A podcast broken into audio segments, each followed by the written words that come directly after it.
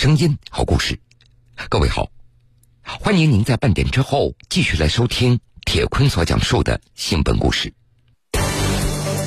从一名农村娃到地产老总，穷怕了吗？你总得去积累一些东西，你也希望去奔一个好的前程嘛。二次创业，投身农业，他如何解围脱困？这么无奈的时候，我把我房卖了，车卖了。探索农业品牌发展之路，它又有着怎样的宏图大志？农业呢，因为有互联网的推动，就像插上了两双翅膀一样，可以飞翔。其实我的根还是在这里，也希望就是带动周边的这些农户，我们一起就是脱贫致富，为农业插上翅膀。铁坤马上讲述。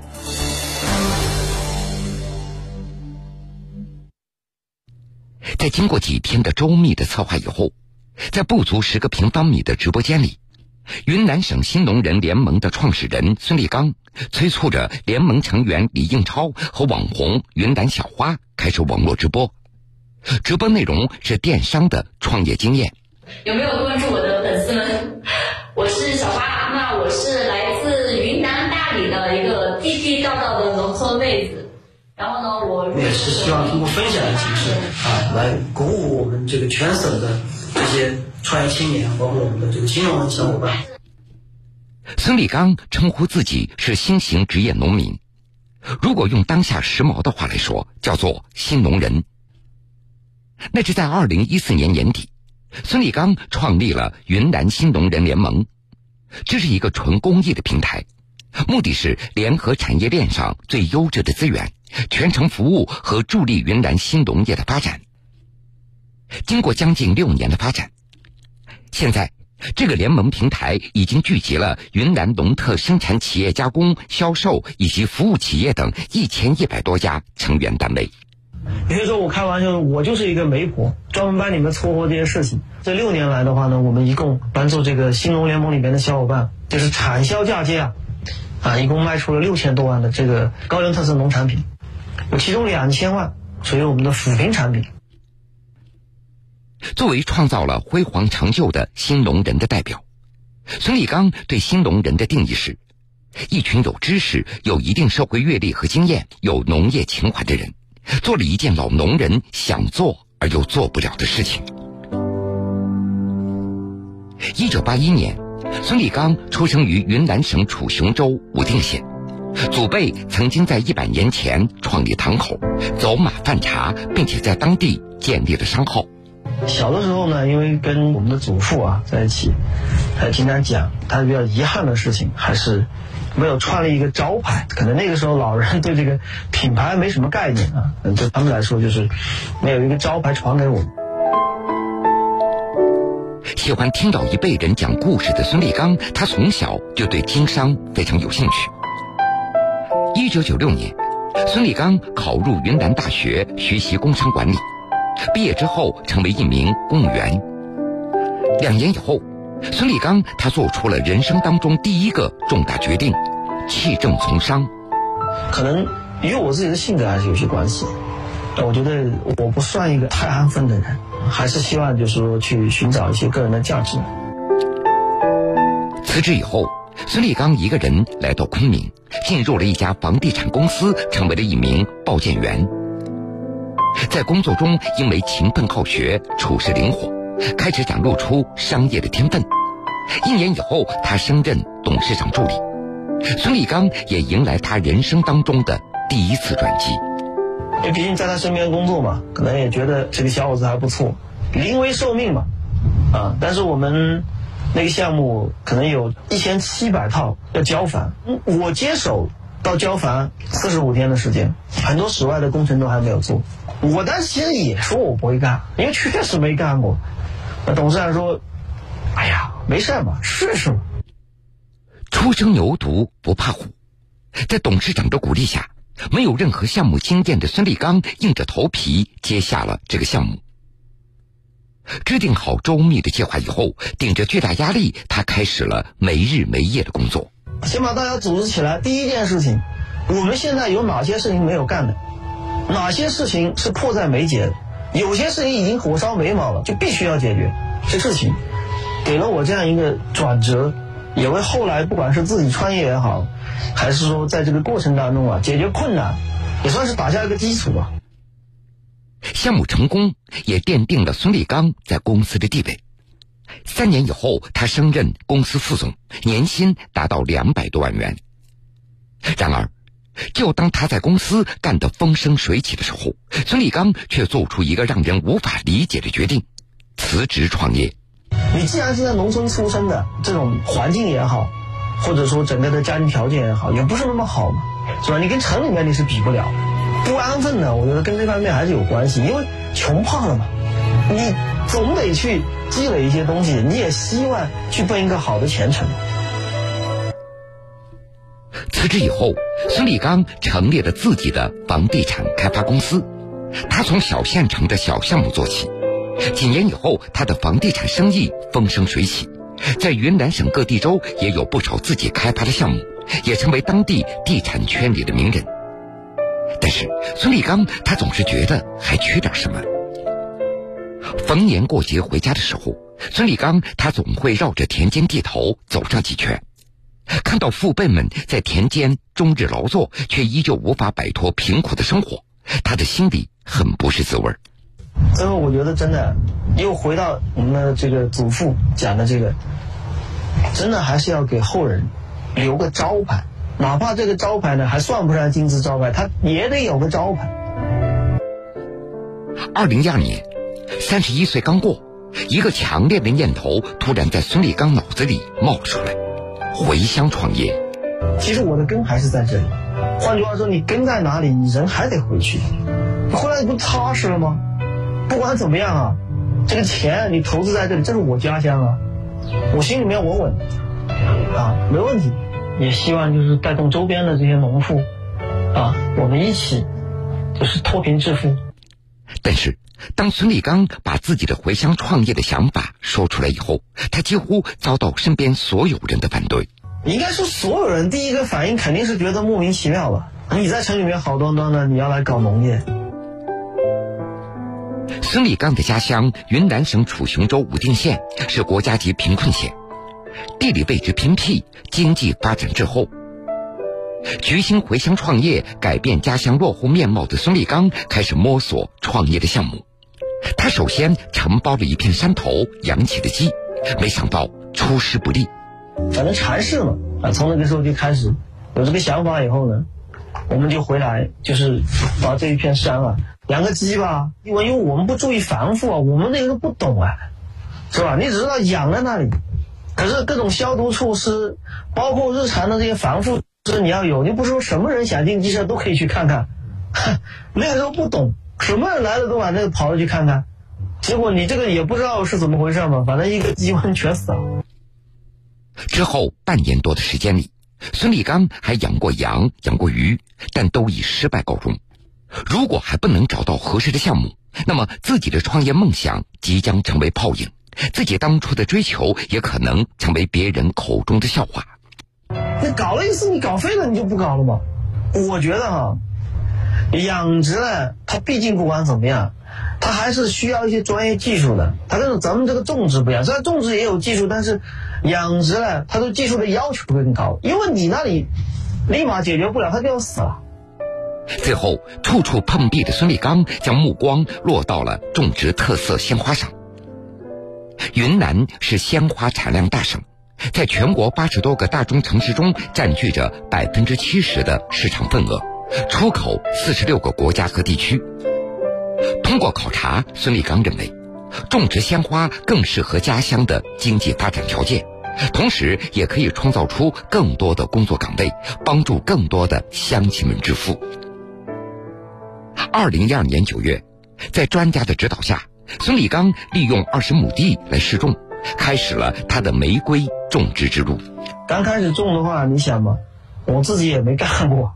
也不懂啊，可是没有办法，那正因为不懂嘛，就试嘛，试错就是个最好的办法。起初，孙立刚想用这二十亩地试种一下，做一个样板，摸索出一套高原山地玫瑰的种植技术，然后再向村里的农户进行推广，带动大家一起种玫瑰来致富。但是真正实施起来，有很多预想不到的困难接踵而来。当时在海拔两千多米的地方，能不能种植出高品质的玫瑰花？能不能成功实现自己所设想的农户的合作新模式？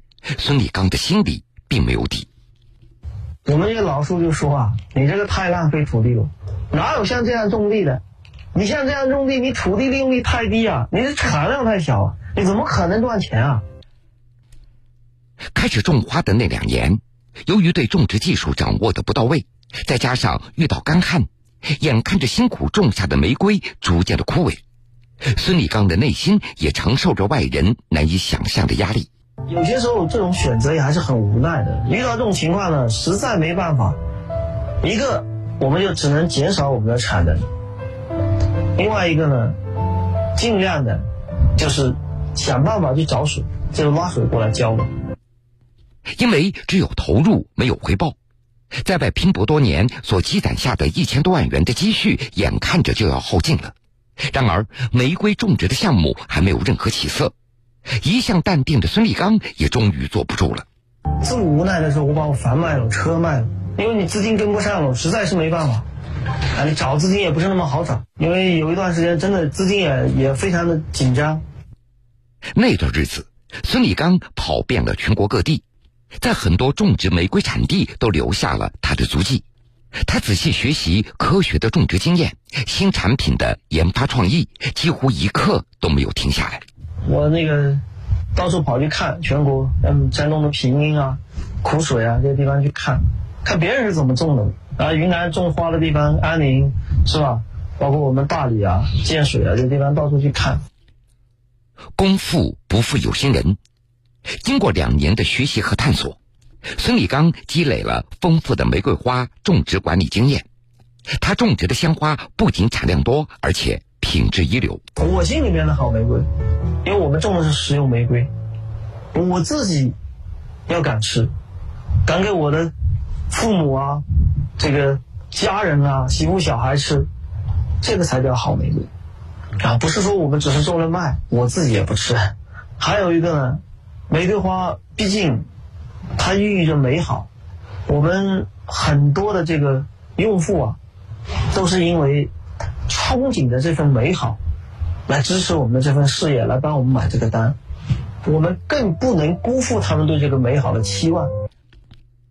二零一四年，孙立刚种植的三百多亩玫瑰花映红了山谷，然而。就当他满怀喜悦的把自己种植的玫瑰送检的时候，却得到了一个让人意想不到的结果。其实做出来以后呢，一检测重金属超标，那没办法，那个不能卖，我们把它粉碎了，做做成肥料，直接又做成花的肥料。虽然收获了玫瑰，但是因为重金属超标，孙立刚却损失了一百多万元。在忍痛处理掉这批玫瑰花以后。孙立刚开始查找重金属超标的原因，最终他发现问题出现在烘焙的过程中。于是，孙立刚四处寻找更为合适的烘焙的方式。没办法，土生土长，那就想土办法嘛。那至少原来还是看过人家人家烤烤烟是怎么弄的嘛，所以就跑村子里面去找这种以前干这块干的比较好的老书记请教嘛。然我们改了试验一下，哎，真的还不错。在解决了违规重金属超标的问题以后，孙立刚又开始在品牌上下功夫。因为刚开始种出来，你说卖原料，心里话啊，基本上我们没有什么溢价空间，啊，都是收购的人说了算。二零一四年年底，孙立刚按照公司加农户的方式，为家乡三百多户村民提供了玫瑰苗，并教授大家种植技术，带领大家一起种植玫瑰。如今，孙立刚和农户的种植规模已经达到了一千亩，产量提高了。接下来，怎么样把玫瑰花卖得更好，也成为了孙立刚头疼的事情。你要是说没有个品牌，你就卖点初级农产品，一个是没有溢价空间，另外一个没有品牌就等于没有辨识度，没有辨识度你没有附加值，没有附加值的农产品其实连自己都养不活。你怎么养活企业？又怎么养活员工？我觉得农业如果说哈要活的有尊严的活的，那你必须要有合理的利润，这个是个基础。经过深思熟虑，孙立刚他以“我种的花我敢吃”为原则，建立了自己的品牌。通过深化产业加工链条，研发出玫瑰花茶、玫瑰牛轧糖、玫瑰红糖等系列产品。然而，当孙立刚带着这些商品四处推销的时候，他却碰了一鼻子灰。刚开始去卖花，肯定是四处碰壁的，特别跟这个玫瑰花啊、鲜花这些没什么关联啊。大家一个是可能也帮不上什么忙啊，基本上可能介绍了一些人吧，也是四处碰壁，没有说把这个花销的怎么样。以前在高利润的房地产的行业，那都是几百万、上千万的生意。但是现在做农产品，利润薄不说了，并且回报周期还特别长。为了卖掉这几块、几十块钱的玫瑰花茶，孙立刚需要耐着性子跟经销商磨一个下午的嘴皮子。为了打开销路，他是全国各地到处的跑，吃闭门羹那更是家常便饭。但是这个还是对我触动很大，也就因为我们是一个单品嘛，是吧？就玫瑰花一个单品嘛。你要连跟你见个面都不太愿意，不太乐意，因为毕竟这个每一年这个金额相对来说有限嘛，所以这个也触动我，就是农业啊还是要抱团发展。直到这时，孙立刚他才发现，一个产品单打独斗的时代已经过去了，只有集中区域优势，将力量团结起来，强化各个行业的信息交流，共享渠道资源，才能助推区域农业的发展。这也就成为他在日后创立云南新农人联盟的初衷。农业啊，你不抱团互助，就你单打独斗的话，确实很难走出去。因为好的销售的平台渠道，它对你一家企业，其实很多时候你是很弱小，就是价格谈判的空间嘛。二零一四年十月，经过孙立刚的努力，云南新农人联盟成立。一年以后。云南新农人联盟众创中心成立，为云南农特生产企业对外交流、产品展示、渠道对接提供服务，开辟了云南现代农业发展的广阔天地。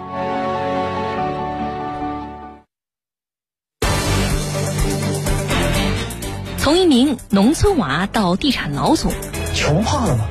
你总得去积累一些东西，你也希望去奔一个好的前程。二次创业投身农业，他如何解围脱困？最无奈的是，我把我房卖了，车卖了。探索农业品牌发展之路，它又有着怎样的宏图大志？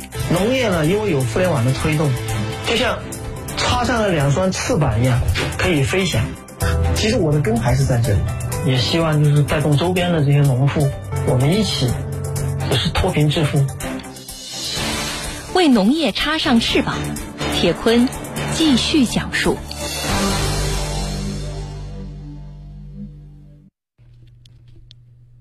在云南新农人联盟当中，来自云南保山的李应超也找到了自己未来的路。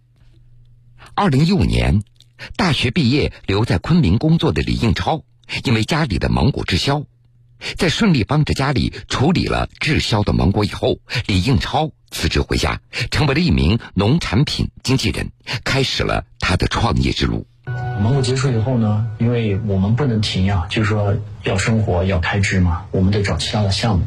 啊，我跟我弟弟就商量，就说我们能不能把家乡的这个农副产品，嗯，收了在产地装好，然后用大车直接拉到省外的一些一级的批发市场去做批发。在父母的支持下，李应超和弟弟，一个负责在老家收货，一个在南京销售。但是由于保鲜工作没有做好，他们的豆角在拉到南京以后出现了大规模腐烂的现象。这次生意也让李应超亏了三十五万元，血本无归以后，李应超陷入了绝望。因为我们有一种家乡情怀，我不想就是说希望我爸妈老了，我还一事无成。他们之所以支持我，就说很希望自己的孩子有出息，他们能支持我们的会议倾尽全力。所以你问我怎么坚持下来呢？我觉得这是一种亲情，是一种家乡情怀，包括自己作为男人的一种责任和担当嘛。一次偶然的机会，李应超看到了云南省新农人联盟的公众号，出于好奇，他拨通了孙立刚的电话。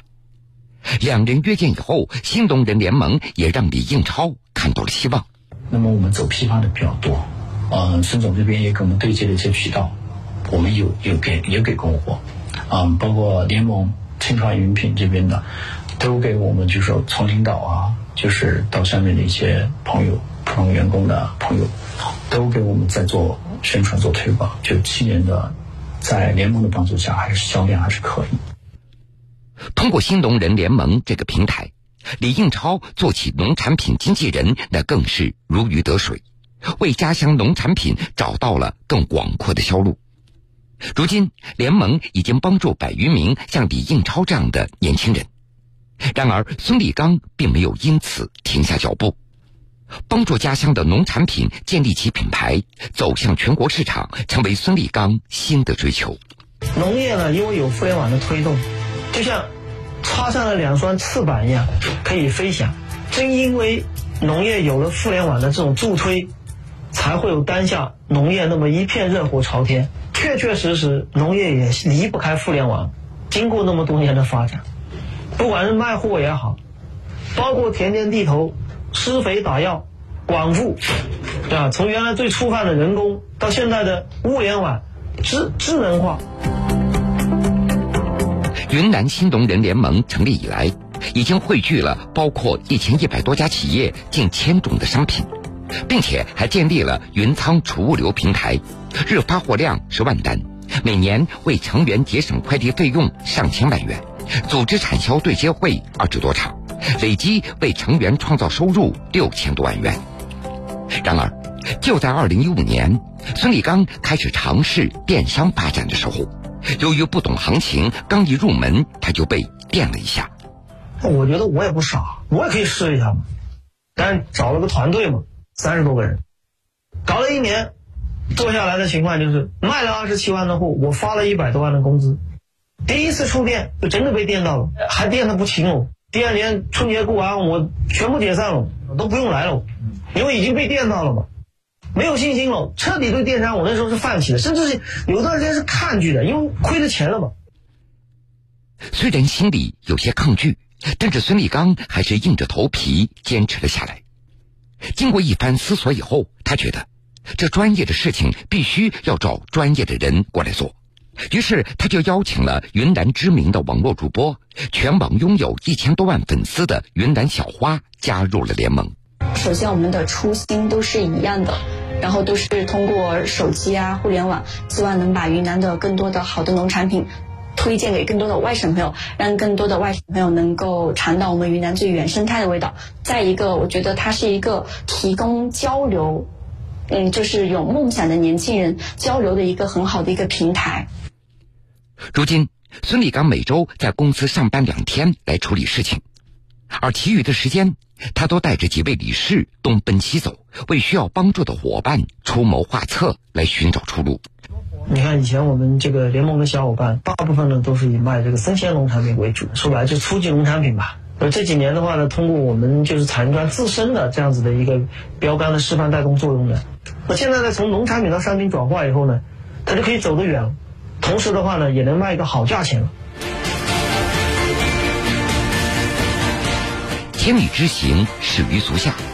孙立刚他希望自己创立的品牌，终究有一天能够成为云南的名片，走出云南，在国际上立足。用生命影响生命，是这位新农人对于未来最美好生活的向往。同时，孙立刚他也希望团结更多农村返乡的创业者，让新农人成为振兴和改变乡村的力量。可能我算一个探路者。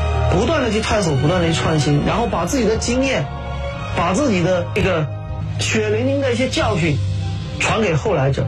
前面有坑，他不一定踩了，怎么做能够快速的上路，交给别人，这样子一代接一代，我相信这个农业会越做越好。